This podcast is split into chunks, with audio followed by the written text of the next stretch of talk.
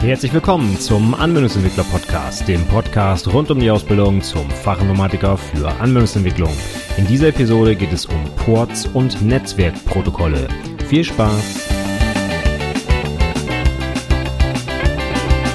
Hallo und herzlich willkommen zur 141. Episode des Anwendungsentwickler Podcasts. Mein Name ist Stefan Macke und heute geht es weiter mit meiner Reihe rund um die Netzwerkgrundlagen. Und wir sind heute erstmal am Ende, so viel kann ich schon mal vorwegnehmen. Das letzte Thema wird heute nochmal abgearbeitet und dann äh, geht es auch erstmal mit was anderem in den nächsten Wochen hier weiter. Aber ich fasse nochmal kurz zusammen, was wir bislang so gelernt haben, wo wir stehen geblieben waren beim letzten Mal. Das letzte Thema, was wir hatten, war nämlich das Routing oder Routing. Und damit haben wir quasi gelernt, wie ein Paket seinen Weg durch das Netzwerk findet, bis es dann beim anderen Ziel angekommen ist. Also ich schicke ein Paket los und auf dem Zielserver soll das ankommen und am besten auch noch wieder zurückkommen.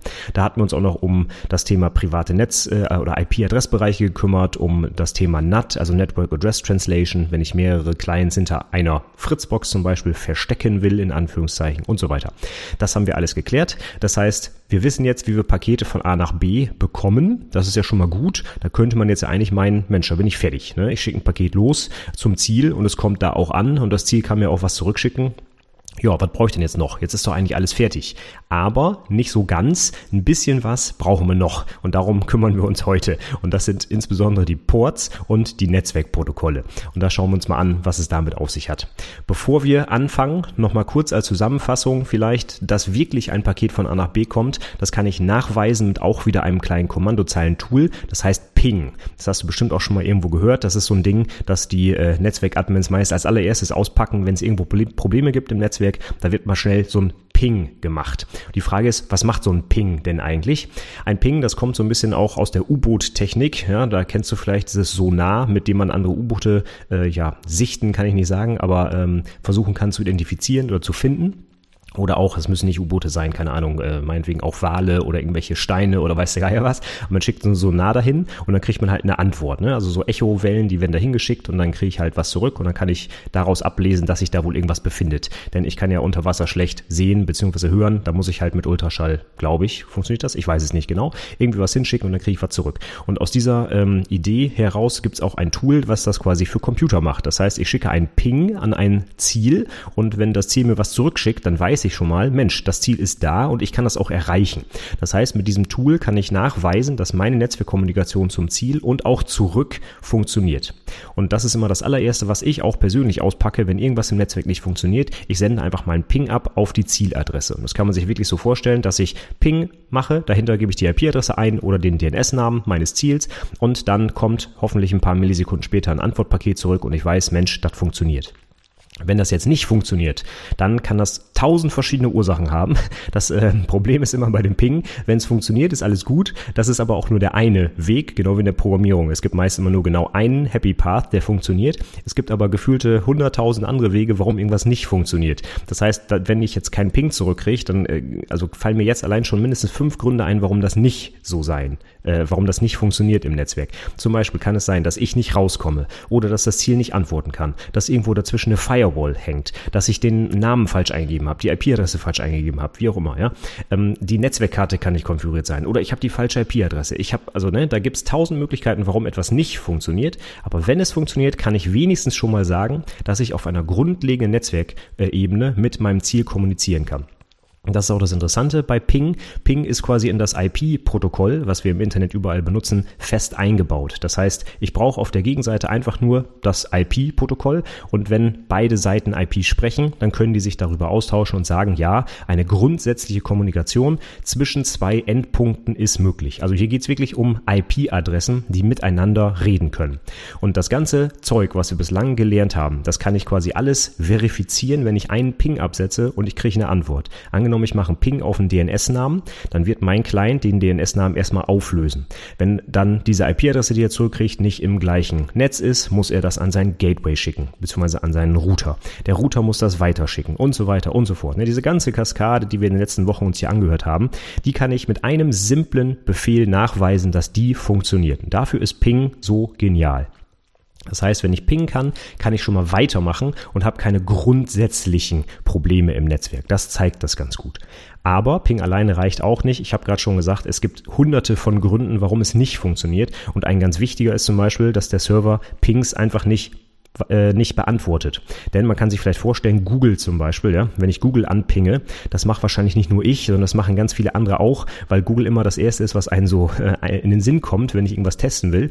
Und dann kann man sich vorstellen, wenn Google jetzt äh, jede Sekunde ein paar Millionen Pings bekommt und darauf antwortet, dann kostet das richtig Geld, weil das muss ja alles über die Netzwerkleitung laufen. Von daher ist es relativ üblich sogar, dass der Zielserver einfach verbietet, dass man Pings überhaupt ähm, beantwortet. Das heißt, ich kann in der Firewall zum Beispiel einstellen, äh, ja, das ist ja schön, dass da ein Ping kommt, aber ich antworte nicht drauf oder ich lasse den gar nicht erst ins Netzwerk oder oder oder. Das heißt also, wenn ein Ping nicht funktioniert, habe ich jetzt gerade schon gesagt, ist das äh, ein Indiz dafür, dass irgendwas im Netzwerk nicht funktioniert. Aber was genau, ist dann auch wieder sehr schwierig herauszufinden. Ne? Kann schon sein, dass er den DNS-Namen nicht auflösen kann, dass äh, die Firewall den Ping blockt und so weiter, wie ich gerade gesagt habe. Okay, aber wenn der Ping funktioniert, weiß ich, meine IP-Adresse kann mit der entfernten IP-Adresse reden. Das ist schon mal gut. Und jetzt können wir darauf aufsetzen. Denn jetzt haben wir ein Problem. Ich weiß, mein Client kann mit dem entfernten Server reden und der kann mir auch was zurückschicken. Aber woher weiß der Server jetzt, mit dem ich da rede, welchen Dienst er mir anbieten soll? Denken wir mal wirklich an Google. Ja? Google hat ganz viele verschiedene Dienste auf seinen Servern laufen. Mit Diensten meine ich sowas wie Mails versenden. Denke an Gmail zum Beispiel oder ganz klassisch die Google-Suche. Das ist eine Website.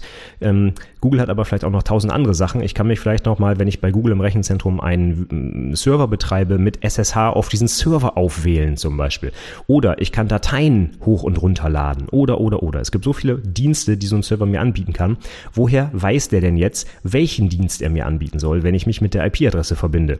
Stellen wir uns ganz konkret einfach mal einen Mail-Server bei Gmail vor, der auch gleichzeitig diese Website hostet, damit ich mich über die, äh, das Web-Frontend bei Gmail anmelden kann. Das sind zwei grundsätzlich verschiedene Dienste. Einmal Mail verschicken, einmal Web-Oberfläche. Und wenn ich mich jetzt einfach mit der IP-Adresse verbinde, hm, woher soll der Server jetzt wissen, was er mir ausliefert? Und vor allem, woher soll das Programm, was da im Hintergrund läuft, nämlich zum Beispiel der Mail-Server und der Web-Server, wissen, dass ich mit ihm rede und nicht mit dem jeweils anderen gerade. Das ist schwierig. Dafür brauchen wir eine Möglichkeit, um das zu unterscheiden. Und diese Möglichkeit bieten uns die sogenannten Ports. Ports sind einfach Nummern, die ich mit einem Doppelpunkt getrennt hinter meiner IP-Adresse oder meinen DNS-Namen schreiben kann. Und jeder Port ist mit einem solchen Dienst verbunden. Ports sind übrigens 16 Bit lang. Das heißt, ich habe insgesamt 65.536 Möglichkeiten, solche Dienste zu adressieren. Stellen wir uns also vor, ich habe eine IP-Adresse, die mein Server so hat. Dann gibt es auf diesem Server 65.536 Möglichkeiten, verschiedene Dienste anzubieten. Und jetzt kann ich zum Beispiel sagen, Mensch, der Mail-Dienst, der läuft auf dem einen Port und mein Webserver-Dienst, der läuft einfach auf dem anderen Port. Und so kann ich, wenn ich gezielt diese Ports adressiere, die Dienste unterscheiden. Und vor allem kann das der Server auch tun. Das heißt, wenn auf meinem Server zwei Prozesse laufen, einmal der Mail-Server, einmal der Webserver, dann binden die sich an einen dieser Ports und über die Ports kann ich jetzt unterscheiden, welchen Dienst ich da gerade aufrufen will. Ein Port kann auf Serverseite auch nur von einem einzigen Prozess gleichzeitig äh, gebunden werden. Das heißt, wenn ich auf meinem Server zum Beispiel zwei Webserver starte, dann wird der zweite nicht mehr starten, weil er sagt, oh, den Port nutzt schon ein anderes Programm, geht nicht mehr. Das heißt, auf Serverseite muss das jetzt eindeutig sein, welcher Prozess, also welches Programm auf dem Betriebssystem sich an diesen Port gebunden hat, damit auch eindeutig ist, wer jetzt solche Anfragen auf den Ports beantwortet. Gut, ich kann mir jetzt also über die Ports eine Unterscheidung erarbeiten, welcher Service, welcher Dienst auf welchem dieser Ports läuft. Aber jetzt haben wir gleich wieder ein weiteres Problem. Denn bei 65.000 Ports, woher soll jetzt der Client wissen, mit welchem er sich verbinden muss? Ne? Wenn jetzt jeder sein eigenes Ding dreht, der eine lässt den Webserver auf Port 30 laufen, der andere auf 3000, woher soll der Client das wissen? Das heißt, ich müsste jetzt jedes Mal, wenn ich mich mit einem Server verbinde, quasi ja, unterscheiden, auf welchem Port läuft denn jetzt der Webserver. Und das äh, kannst du dir vorstellen, ist, glaube ich, nicht so geil. Deswegen gibt's einfach Standards, die für bestimmte Dienste immer die gleichen Ports vorgeben. Und das sind dann zum Beispiel bei Webservern immer der Port 80. 80 ist der Port für das HTTP-Protokoll, um Websites anzuzeigen. 25 ist zum Beispiel der Port für SMTP, also für das Simple Mail Transfer Protocol, um Mails zu verschicken. Wenn ich mich mit einem entfernten Server verbunden, verbinden möchte, um den so administrieren. Per SSH ist das zum Beispiel der Port 22 und so weiter. Ganz wichtig übrigens, ein ganz, ganz zentraler Port ist 666, äh, Number of the Beast. Ja? Das ist der Port, den It Software sich damals für das Spiel Doom reserviert hat. Ähm, die haben tatsächlich einen besonderen Port sich reservieren lassen, natürlich wegen 666, der besonderen Nummer, ja, damit man im Netzwerk ähm, ja, Doom spielen konnte und gegeneinander zocken konnte. Eine schöne Anekdote. Auf jeden Fall äh, wichtig ist, dass jeder dieser bekannten Dienste immer den gleichen Port benutzt, damit eben nicht alle Clients immer unterschiedliche Ports ansteuern müssen. Das können die gar nicht. Ne? Da hätte ich wieder so eine Art Telefonbuch, wo drin stehen müsste, auf dem Server ist der HTTP-Dienst aber der Port und so weiter. Ne? Das ist wieder ein mega Overhead. Das heißt, man hat einfach gesagt, es gibt sogenannte well-known Ports, also Ports, auf die sich weltweit alle geeinigt haben, die sind bekannt, die sind benannt. Das heißt, einzelne Protokolle haben genau immer diesen, diesen einen Port und das wissen dann auch alle. Das heißt, ein Webserver, wenn der startet, wird der immer Port 80 benutzen und ein Browser, wenn ich nichts eingebe, wird auch immer den Port 80 benutzen, um sich damit zu verbinden. Und da das alle ähm, Netzwerkteilnehmer weltweit wissen und so einhalten, muss ich eben nicht mehr immer wissen, mit welchem Port ich mich verbinden muss, sondern es ist einfach Standard. Ne? Es sind standardisierte Ports. Von diesen well-known Ports gibt es ein paar hundert und das sind insbesondere die Ports, die bis zur Zahl 1024 gehen. Das heißt, 1024 Ports sind quasi weltweit standardisiert und festgelegt. Alles, was darüber hinausgeht, bis 65.000, also so roundabout 64.000 sind noch übrig, die kann jeder nutzen, wie er will. Das heißt, wenn du deine eigene Software zum Beispiel programmierst, die übers Netzwerk kommunizieren will, dann kannst du dir irgendeinen Port aussuchen, aber er darf nicht unter 1024 sein, weil das sind Industriestandards, wenn man so will. Alles darüber kannst du machen, wie du willst. Das heißt, du kannst den Port 32.000 nehmen oder Port 5.000 oder weiß der Geil was. Das kannst du dir aussuchen. Das ist nicht standardisiert. Du musst dann nur sicherstellen, dass dein Client, den du selber programmierst und dein Server, den du selber programmierst, auch denselben Port benutzen. Ne? Sonst geht's natürlich nicht. Aber dass du dir irgendeinen aussuchen kannst, das ist tatsächlich so. Also da gibt es keine, äh, keine Einschränkung. Du kannst da irgendeinen nehmen. Aber sobald du unter die 1024 kommst, dann ja, gibt's halt einen Konflikt zu diesen bekannten Ports und das darf nicht sein. Rein technisch geht das. Ne? Du kannst es einfach programmieren. Das ist nur eine Zahl. Also ob deine Anwendung jetzt auf Port 80 lauscht oder nicht, das kannst du selber konfigurieren. Aber es ist nicht empfehlenswert. Denn alle anderen Clients weltweit erwarten unter Port 80 halt HTTP. Und wenn du da irgendwas anderes machst, ja, dann ist das schön für dich, aber dann wird das halt mit keinem anderen Client weltweit funktionieren. Ja? Also das hat dann einen zentralen Nachteil. Deswegen wäre es zu empfehlen, diese Ports nicht zu benutzen nutzen. So, Industriestandards, schön definierte Ports mit Nummern. Das hört sich nach einem klassischen Prüfungsthema an und so ist es auch. Die Dinger kann man fantastisch auswendig lernen. Nicht alle, aber ein paar sollte man drauf haben. Wo kriegt man jetzt die Info her, auf welchem Port welches Protokoll lauscht? Ganz einfach, das gibt's auf jedem Betriebssystem, auf einem Windows-Betriebssystem zum Beispiel auch. Da gibt's eine Liste mit diesen Ports und den Namen und noch ein paar Kommentaren, was die machen. Und diese Datei findest du im gleichen Verzeichnis, wo du auch deine Hosts-Datei findest. Das war ja diese kleine Textdatei, wo du quasi DNS nachbauen kannst und deine eigene Namensauflösung konfigurieren kannst. Und unter Windows liegen die unter C, Windows, System 32, Drivers, etc. Und da gibt es eine kleine Datei, die hat keine Endung, die heißt einfach Services. Also genauso wie die Hosts-Datei, die da liegt, äh, deine DNS-Konfiguration enthält. Also DNS nicht, ne? Host ist ja eine Alternative zu DNS, so müsste ich sagen. Aber die Services, das ist eine Datei, wo einfach einfach nur drin steht, dieser Dienst hat folgenden Port. Und wenn man sich die mal anguckt, die kann man sich einfach aufmachen, ist eine reine Textdatei, dann steht da auch zum Beispiel drin eine Zeile SMTP 25 und als Kommentar steht dann dahinter Simple Mail Transfer Protocol. Und da stehen jetzt so ziemlich alle bekannten Ports drin bis 1024 und auch noch ein paar darüber hinaus, denn es gibt noch so ein paar, die Microsoft zum Beispiel extra eingebaut hat in seinem Betriebssystem und Microsoft definiert die natürlich dann für das Microsoft Betriebssystem Windows in dieser Datei, damit alle äh, Windows-Clients weltweit das auch gleich kennen natürlich. Aber interessant sind wirklich nur die bis 1024, weil die der Industriestandard sind. Da sind jetzt übrigens auch nicht alle vergeben, ja. Also es sind nicht alle 1024 Ports belegt, sondern es gibt auch Lücken dazwischen. Aber die wichtigsten kannst du dir in dieser Datei jetzt angucken. Jetzt ist die Frage, was sind die wichtigsten denn? Ja, das sind eigentlich die, die die verbreitetsten Protokolle im Internet bedienen. Also, wenn du Mails verschicken willst, wenn du auf eine Website willst, wenn du einen Server administrieren willst, also im Prinzip das, was ich vorhin schon gesagt habe, äh, Dateien übertragen willst und so weiter. Und so ein paar darf man als Anwendungsentwickler oder auch als ganz normaler anderer IT-Beruf äh, durchaus auswendig kennen, ja. Das das ist jetzt also nichts, was äh, nur für, an, für, für Physis oder so interessant ist, sondern jeder IT-Beruf darf diese wichtigen Ports kennen.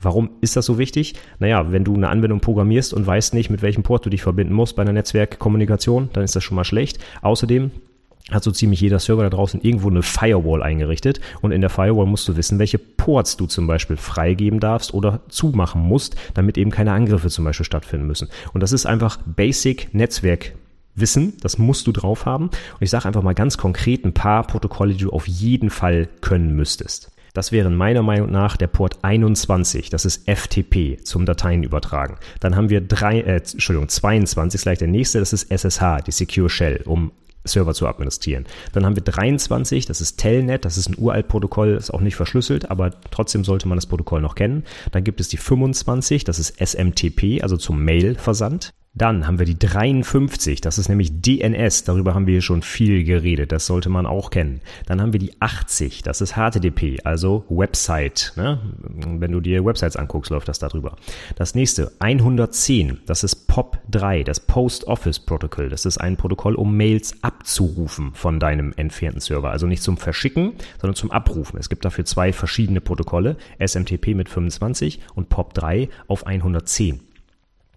Dann gibt es zum Beispiel den, äh, den Port 143, das ist IMAP, das Internet Message Access Protocol. Das ist eine Alternative zu POP3, auch um E-Mails abzurufen. Ganz kurzer Exkurs, POP3 holt die Mails vom Server und danach sind sie vom Server verschwunden. IMAP verwaltet die kompletten Mails auf dem Server. Das heißt, du kannst von jedem deiner Clients aus auf alle deine Mails zugreifen. Bei POP3 kann das nur der Erste, der es abholt, quasi. Ganz verkürzt äh, dargestellt, diese beiden Protokolle, ja.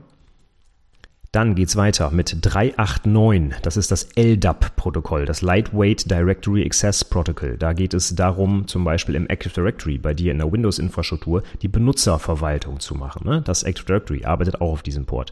Dann haben wir HTTPS, ganz wichtig heute, verschlüsselte Kommunikation über HTTP. Das hat den Port 443, also 443 den mega wichtigen Port 666 habe ich schon ein paar Mal erwähnt. Ne? Das ist der von It Software für Doom. Das ist natürlich nur Spaß, den musst du nicht kennen, ist aber immer für eine äh, Anekdote gut. Von daher äh, kannst du den trotzdem gerne anschauen, aber musst du natürlich nicht drauf haben. Ja, das war's jetzt auch. Also es gibt sicherlich noch ein paar mehr Ports, die jetzt nicht mehr im Well-Known-Bereich sind, die aber trotzdem Standard sind heute. Ähm, das ist zum Beispiel, das, in Windows-Netzwerken brauchst du das häufig, der Port 3389. Das ist zum Beispiel der Port, mit dem sich der Remote Desktop-Dienst unter Windows mit Windows Servern verbindet, wenn du die administrieren willst, ja. Und so gibt es noch ein paar mehr, die bestimmt in deinem konkreten Umfeld wichtig sind und die du dann natürlich auch auswendig kennen solltest. Also wenn du ein Netzwerk administrierst, und zwar ein Windows-Netzwerk, dann solltest du vielleicht wissen, 3389 ist das Remote Desktop Protokoll zum Beispiel, ja. Aber diese Basics, die ich jetzt eben genannt hatte, also äh, FTP, HTTP, SMTP und so, die sollte wirklich jeder ITler drauf haben, meiner Meinung nach. Und es ist auch prüfungsrelevant. Also von daher auf jeden Fall angucken die Dinger und tatsächlich einfach mal auswendig lernen. Anders geht's halt nicht.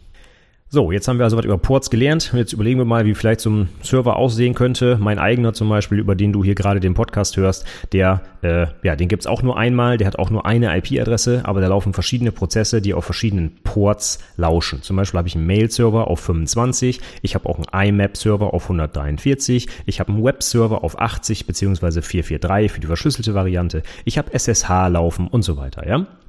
Und wenn ich mich jetzt mit diesem Server verbinde, dann muss ich immer auf dem speziellen Port eine Anfrage stellen, damit ich eben nicht auf einmal eine Website angezeigt bekomme, obwohl ich gerade eine Mail verschicken will. Ne? Ich muss also immer den richtigen Port dafür benutzen und dann komme ich, äh, bekomme ich auch äh, von dem Dienst eine Antwort, den ich da erwarte.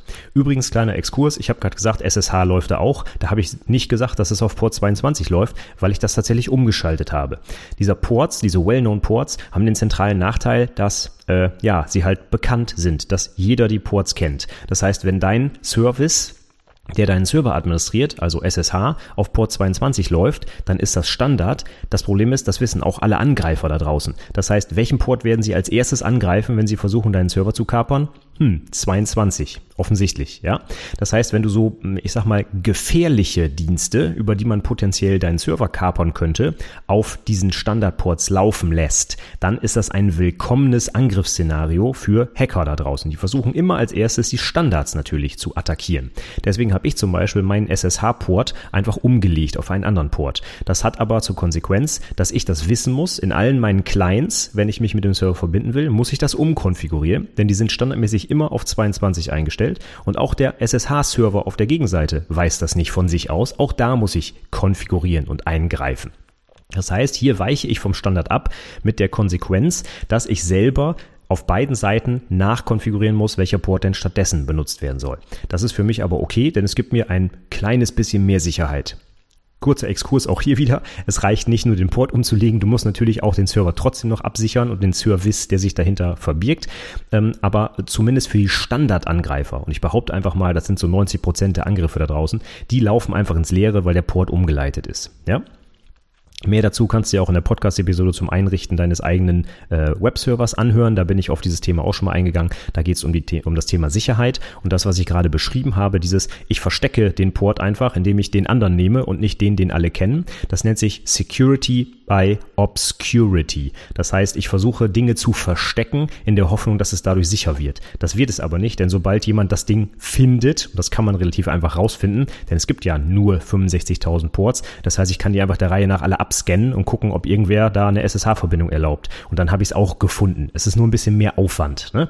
Ist ungefähr so, als wenn du bei dir zu Hause irgendwas Wichtiges versteckst. Das finden dann Einbrecher auch nicht sofort. Aber ja, deine Goldkette, wenn die irgendwo unterm Bett liegt oder so, ja, dann müssen die Angreifer halt eben nur mal das ganze Zimmer durchsuchen. Irgendwann finden sie es halt. Es gibt keine hundertprozentige Sicherheit, indem du Dinge versteckst. Das ist Quatsch, ja. Du musst sie zusätzlich absichern, bei der Goldkette vielleicht ja in den Tresor legen und dein SSH-Server sollte auch entsprechend abgesichert sein mit Verschlüsselung, mit Passwort und so weiter und nicht einfach nur den Port verstecken. Das reicht nicht aus als Sicherheitsmaßnahme, aber ist ein erster Schritt, um viele Angriffe erstmal ins Leere laufen zu lassen. Das ist ja schon mal gut. Okay, jetzt ist das Thema für mich aber abgehakt. Also Ports unterscheiden die einzelnen Services, die auf einem Server angeboten werden.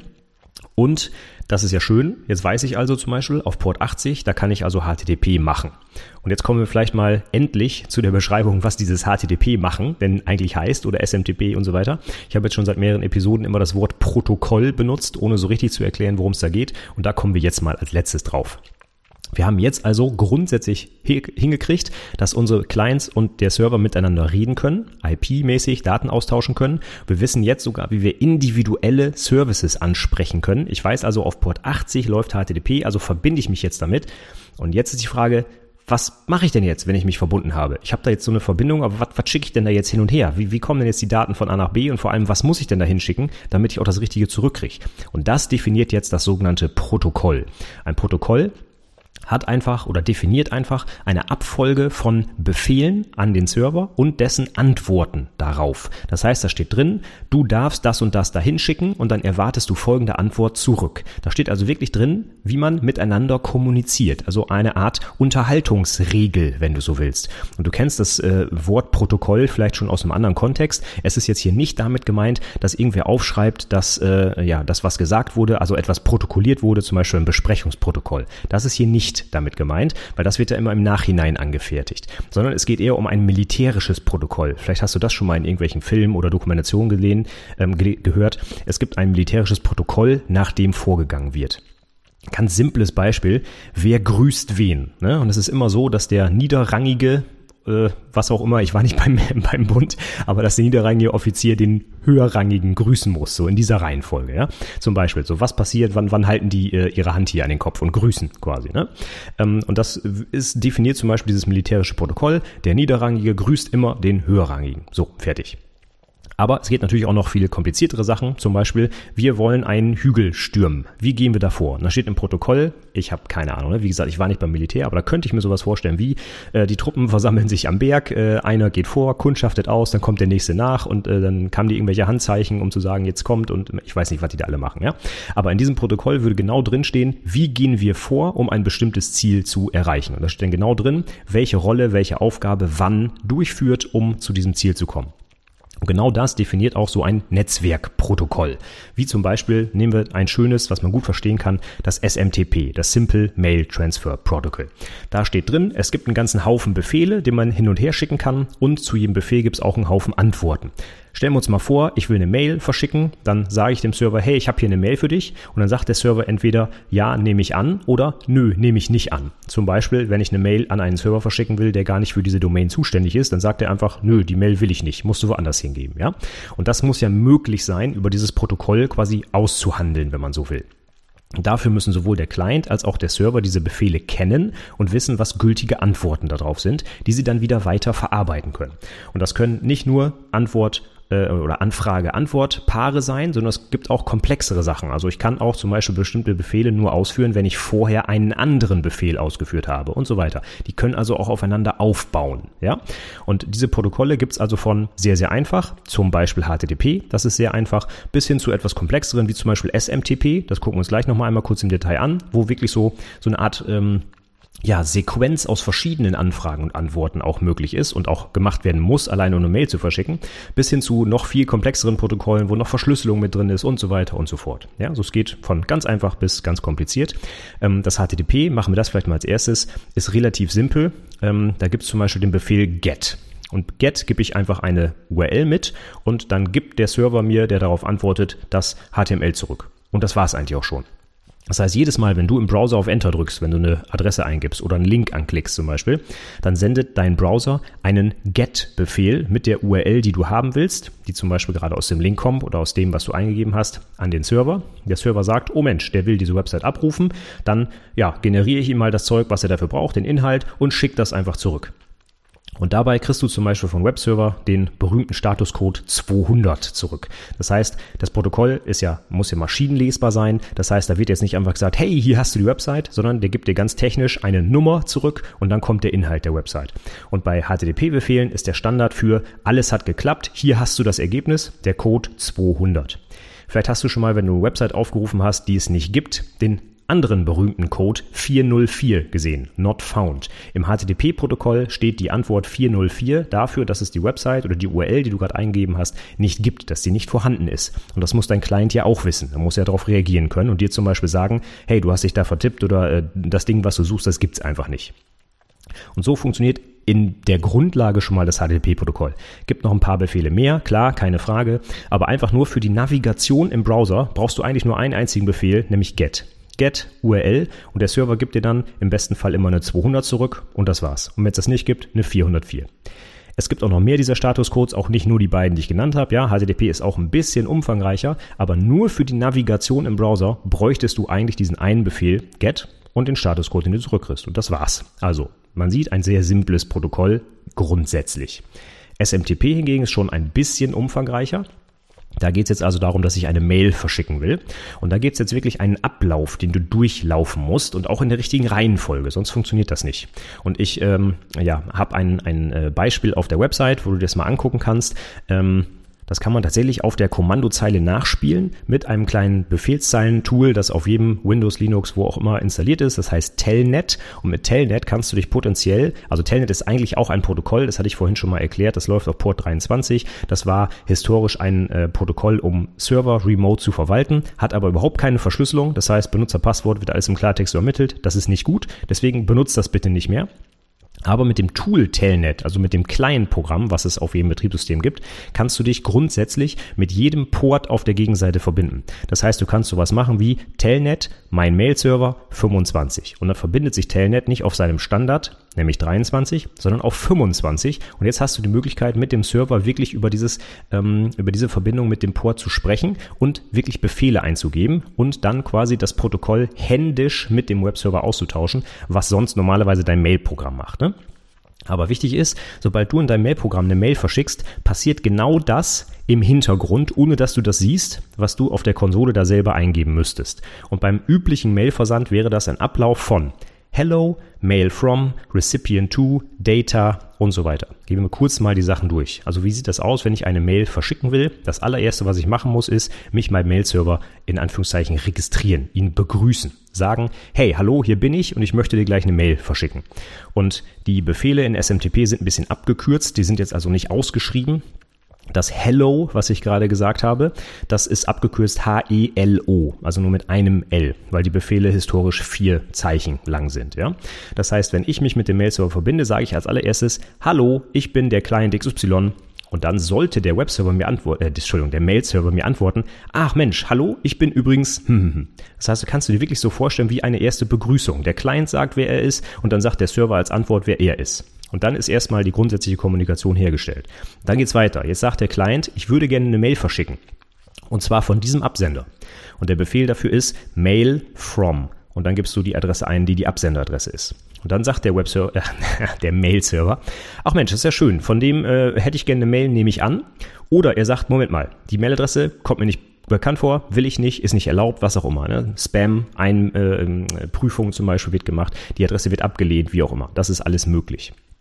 Wenn das aber okay ist, dann ist der nächste Befehl recipient to, abgekürzt rcpt to und dann sagst du, wohin die Mail verschickt werden soll. Das heißt, als allererstes wird gesagt mit Mail from, wer der Absender ist und dann kommt mit recipient, wer der Empfänger sein soll. Und auch hier kann der Server wieder sagen, will ich nicht oder will ich schon, denn wenn du zum Beispiel irgendeinem Mail-Server äh, eine Mail abgibst für irgendeine ganz andere Domain, die der gar nicht verwaltet, ja, das wäre ja perfekt für Spammer. Ne? Das wollen wir auf keinen Fall. Deswegen sollte ein vernünftiger Mail-Server nur Mails annehmen, die auch für seine eigene Domain gültig sind. Also kann er dir auch hier wieder sagen, ja will ich oder nein will ich nicht.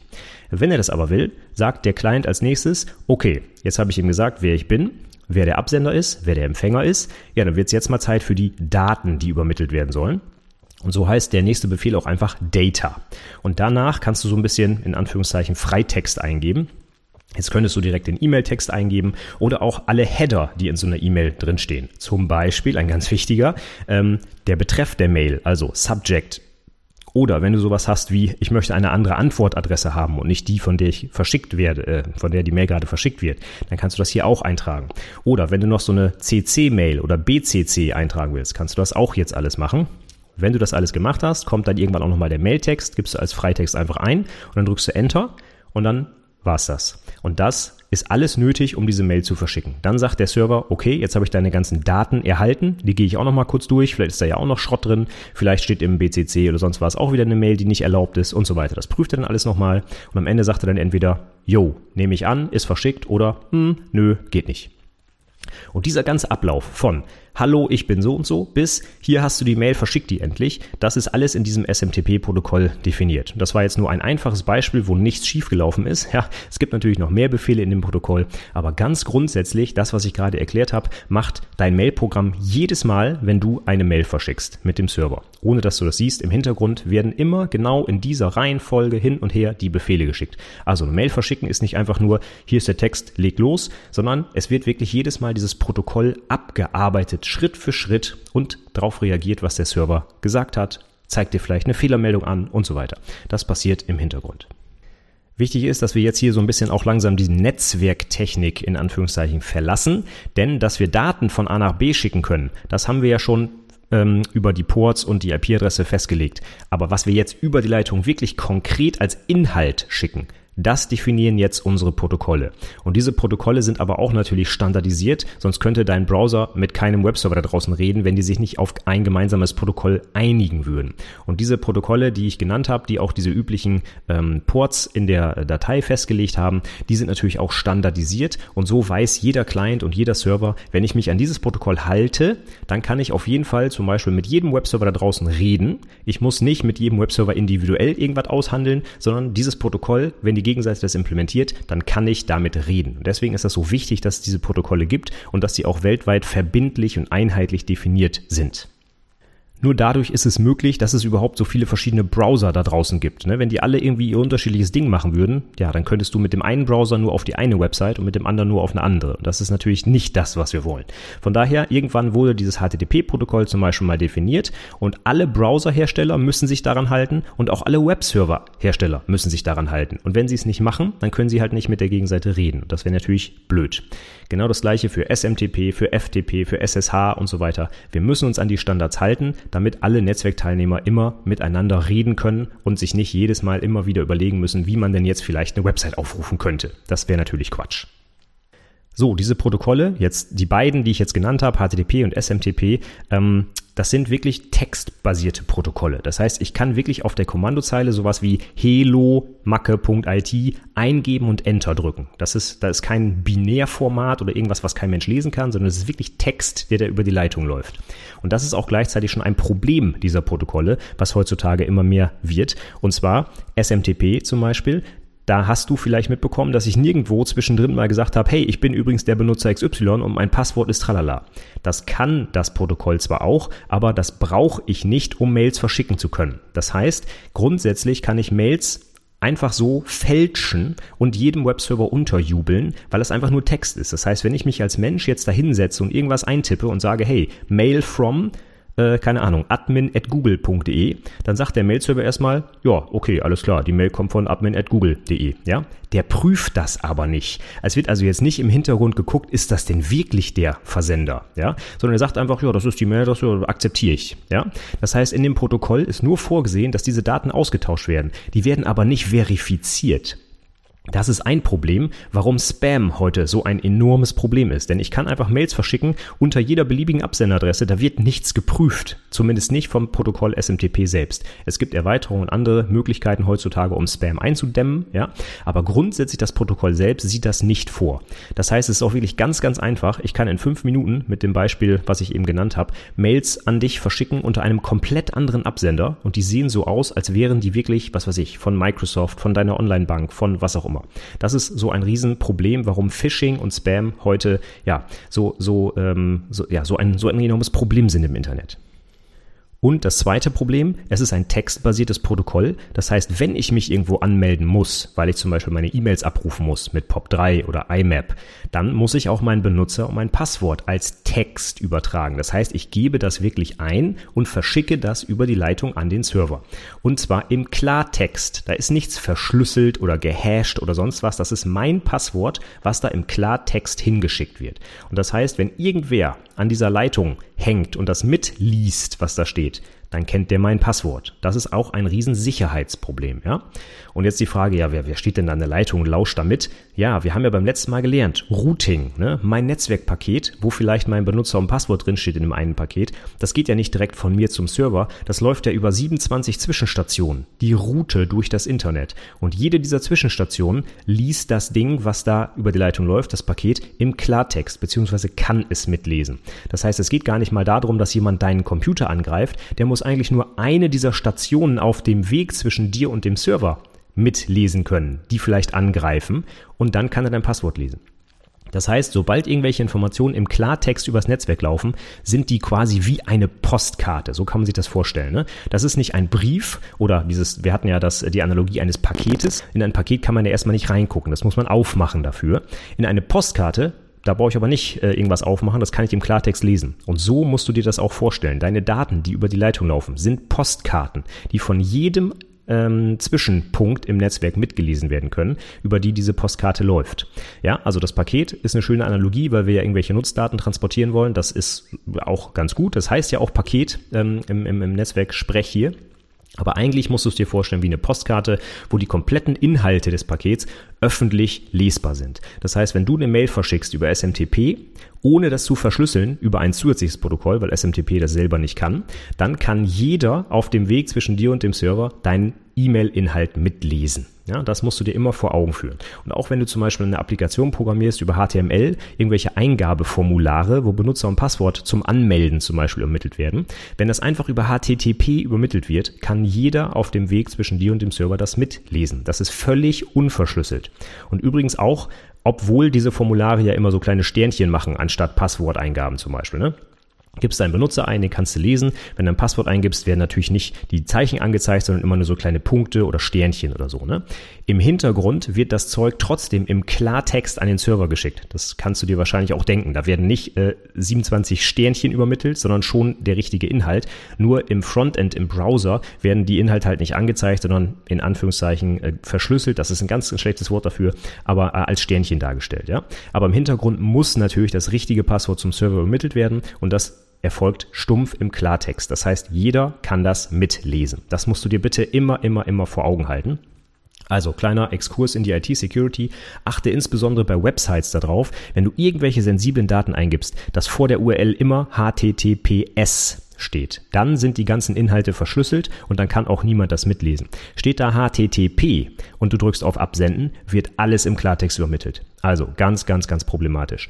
Modernere Browser zeigen dir das übrigens auch an. Ne? Wenn du irgendwo ein Passwortfeld hast und da steht nicht HTTPS vor der URL, dann sagt der Browser dir heutzutage schon, Vorsicht, das ist unverschlüsselt. Und bitte achte auch ab jetzt mal darauf, das dann nicht mehr zu übermitteln. Denn du weißt jetzt, was passiert mit den Daten. Die laufen im Klartext über alle Hops im Netzwerk bis zum Ziel und jeder auf dieser Strecke kann das lesen und kennt dann dein Passwort, keine Ahnung, deine E-Mail-Inhalte und was auch immer du da gerade verschicken willst. Okay, so, jetzt haben wir aber, glaube ich, alles abgehakt, was ich heute erzählen wollte zu Ports und Protokollen. Ich würde sagen, wir machen den Sack mal zu für heute und damit beenden wir erstmal unsere kleine Netzwerkreihe. Ich fasse aber noch mal einmal kurz zusammen, was wir heute gelernt haben. Also, wenn du einen Ping absetzt auf einen entfernten Server, dann kannst du schon mal sicher sein, dass deine IP-Adresse mit der entfernten IP-Adresse kommunizieren kann, hin und zurück. Dann ist aber noch nicht klar, welche Inhalte du jetzt auf der Gegenseite bekommst, welche Dienste, welche Services du ansprechen willst. Denn es kann auf einer IP-Adresse durchaus mehrere solcher Dienste geben, Beispiel Mail-Server und Web-Server. Damit du das unterscheiden kannst, gibt es die sogenannten Ports. Ports sind 16 Bit lang, das heißt es gibt 65.000 verschiedene. Die werden einfach an den Namen äh, den DNS-Namen oder die IP-Adresse angehängt mit einem Doppelpunkt, also zum Beispiel google.de Doppelpunkt 80. Die ersten 1024 Ports sind die sogenannten Well-Known Ports. Da drin sind Protokolle definiert wie HTTP, FTP, SMTP und so weiter, damit weltweit alle die gleichen Ports für diese Standarddienste benutzen. Alle darüber hinaus kann man frei verwenden für seine eigenen Applikationen oder was auch immer. Dann gibt es unter Windows zum Beispiel eine Datei, wo diese ganzen Well-Known-Dienste drinstehen, liegt unter C, Windows, System 32, Drivers, etc. Die Datei heißt Services, also der gleiche Ordner, in der auch die Hosts-Datei liegt. Wenn wir jetzt wissen, wie wir uns mit dem Remote-Server verbinden, auf welchem Port wir anfragen müssen, ist die Frage, was wird denn da jetzt angefragt? Und das definiert das sogenannte Protokoll. Das legt eine Abfolge von definierten Befehlen an den Server und dessen Antworten fest. Und da gibt es dann zum Beispiel das Protokoll HTTP, um Websites abzurufen, oder SMTP, um Mails zu verschicken. Wie das abläuft, haben wir im Beispiel durchgeführt. Zum Beispiel SMTP. Hallo, ich bin der und der. Ich möchte von dieser Adresse eine Mail verschicken. Der Empfänger ist das und das. Hier kommt meine Mail der Betreff ist und so weiter. Das geht alles als Text über die Leitung. Das sind also Textprotokolle und die sind auch weltweit standardisiert, damit zum Beispiel jeder Browser mit jedem Webserver reden kann. Wichtig ist, dass die meisten dieser Protokolle keine Verschlüsselung benutzen und im Klartext ihre Inhalte übermitteln. Also achte bitte darauf, dass du, wenn du heutzutage wichtige Inhalte übermittelst, ein Protokoll benutzt, was die Verschlüsselung auch unterstützt. Zum Beispiel HTTPS auf Port 443 statt HTTP auf Port 80, das völlig unverschlüsselt ist.